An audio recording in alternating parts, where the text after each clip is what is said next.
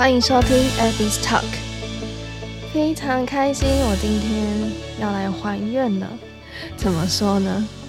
经营这个 podcast 其实是已经两年前我跟我同事的许愿，因为我一直很想要把我的故事分享给更多人知道，但也毕竟自己还蛮完美主义的，不知道要取什么名字，然后内容主题会不会太多太发散，没有办法带给别人真正的帮帮助。在我生命中有受到很多人的帮忙，其中一个是我的好朋友，他也是我的同事，我真的非常的欣赏他，欣赏他活在当下，还有利他帮助人。以及非常的做自己的个性。那他其实在我前一份工作的时候就已经是离婚，然后带着一个小孩，然后非常的努力的生活。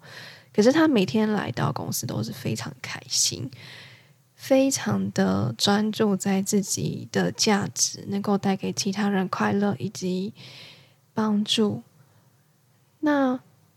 他对我来说影响非常大。那这个影响到后来两年后，他邀请我到现在这间公司延续这样的缘分。第二个我要感谢的人是，呃，处理家暴的社工。其实这有很多的人，真的都非常的良善、善良。跟让我非常的受到帮助，以至于我真的非常感谢能够很快速的呃离婚，然后带着三个小孩到新的地方展开新的生活。他曾经在已经嗯、呃、结案的时候，听我分享大概两个小时，鼓励我，跟我说。妈妈，我觉得你真的很勇敢。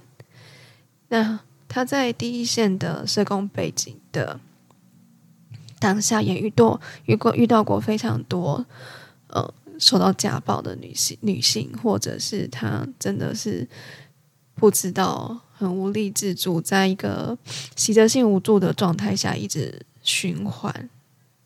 他不知道怎么去帮助这个人，因为当。受害者没有真心想要改变的情况下，其实旁人真的没有办法帮。那久而久之呢，也会嗯、导致这个结果不是到可能是我们理想的那个状态。所以他跟我说：“妈妈，如果说你能够在你还能够照顾好小孩的情况下，工作也稳定。”希望你能够将你的故事带给其他正在经经历挣扎的这些妈妈们，带给他们的力量。所以呢，我今天终于还原了，我真的蛮开心的。那如果说，呃，我的 podcast 能够带给你力量，我真心只有一句话想要跟你说，也跟我。在一年前的我说，在黑暗里、山洞里，一定会有找到微光的那一天。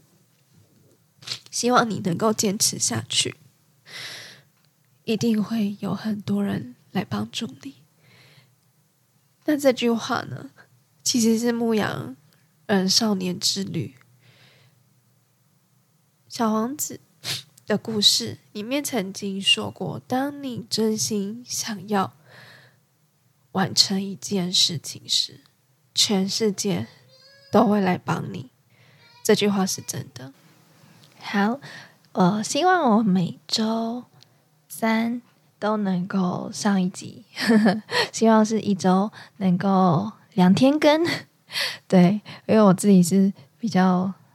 比较是一个临时临时起意就会录的，因为有的时候灵感来了就就想录，有的时候就会拖拖拖拉拉的，就完美主义的那个想法很多。